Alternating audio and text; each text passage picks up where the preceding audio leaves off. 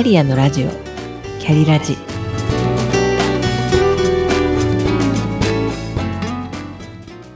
この番組は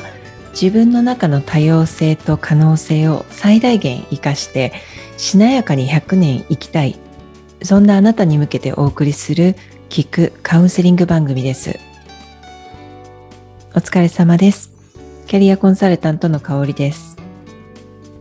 前回自由とはをテーマにお話ししました。アメリカに渡った福沢諭吉はフリーダムという単語を自らをもって良しとする。つまり自らを理由にして行動することと解釈して自由という言葉を作ったといいます。英語のフリーダムは自分のやりたいことが許されている状態を意味します。自由と聞いて私がイメージをするのは映画トゥルーマンショーです。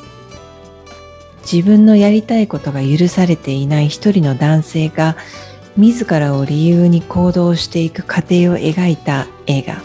トゥルーマンショーを題材に本日はお話ししてみたいと思います。私の好きな映画3本の一つにずっと居続けた映画で今はなき VHS で所有していたたくさんの映画の中でも手元に残した唯一の一本で大好きな映画です。ネタバレでも良いという方は引き続きお付き合いください。主役である典型的なアメリカ市民のトゥルーマンを演じたのはコメディ俳優のジム・キャリー。アメリカの離島で暮らし保険会社に勤めるトゥルーマンはテレビ界のスーパースターです。しかしその事実を知らないのは彼だけ。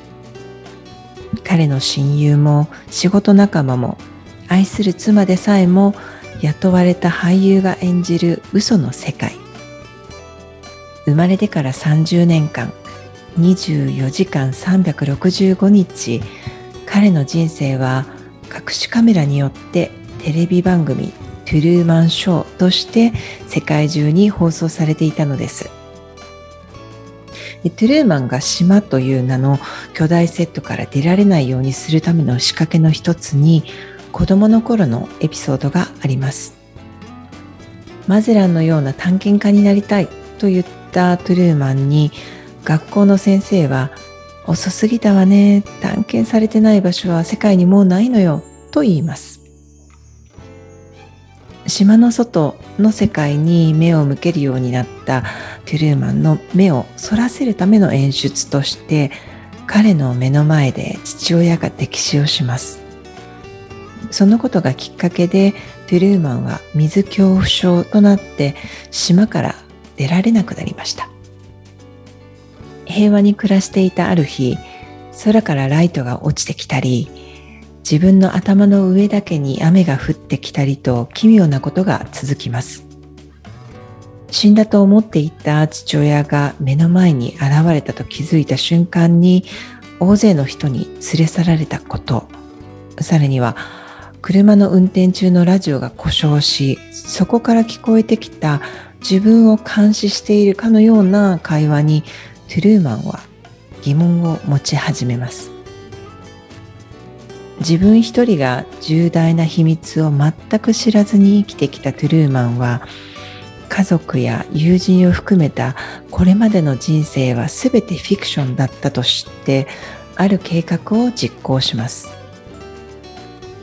番組プロデューサーのクリストフはいつものように眠っているトゥルーマンの映像を放送していましたが異変に気づきます。トゥルーマンの友人役の俳優が確認しに家まで行くとベッドの中にいたのは人形でした。番組制作スタッフは大混乱となってクリストフは30年間24時間365日放送していたトゥルーマンショーの放送を初めて止めることをスタッフに指示します。キャストが島中を捜索するもトゥルーマンは見つかりません。そこでクリストフはカメラをある場所に向けるように指示します。そう。それは水恐怖症のトゥルーマンが父親の溺死以降一度も近づかなかった海でした。カメラがトゥルーマンを捉えると番組を再開させさらにボートに乗ったトゥルーマンを陸へ引き返させるために天候を悪化させて嵐を起こします。このままではトゥルーマンが死んでしまうかもしれないとスタッフが止めるのもクリストフは聞きませんでした。とうとうトゥルーマンは陸には戻らず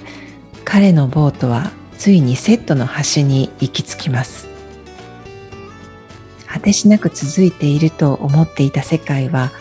空の絵が描かれたただの壁でした。出口と書かれた壁のドアから外に出ようとするトゥルーマンにプロデューサーのクリストフが語りかけます。外の世界よりも今いる世界には危険がないのだよと止めようとしますがトゥルーマンは深々とお辞儀をしてドアの向こうの現実の世界に消えていきました。というのが映画のあらすじです。この映画を怖いと感じた方も多いと思いますが私はこの映画にゾクゾクするような希望を感じましたし私たちがいる世界は誰かによって意図的に作られた小さな箱庭の世界なのかもしれないとその時思いました。ここにいたら安全よ外は怖いよとかここから向こうは行ってはダメよとか常識から外れたことはしちゃダメよと周りの大人たちに何万回も言われて育ち恐怖を植え付けるような情報があふれていると自分のマインドも冒険したり新しいことにチャレンジすることを必死で止めようとします。でも壁を作っているのは実は自分でそこから出るドアはあるんです。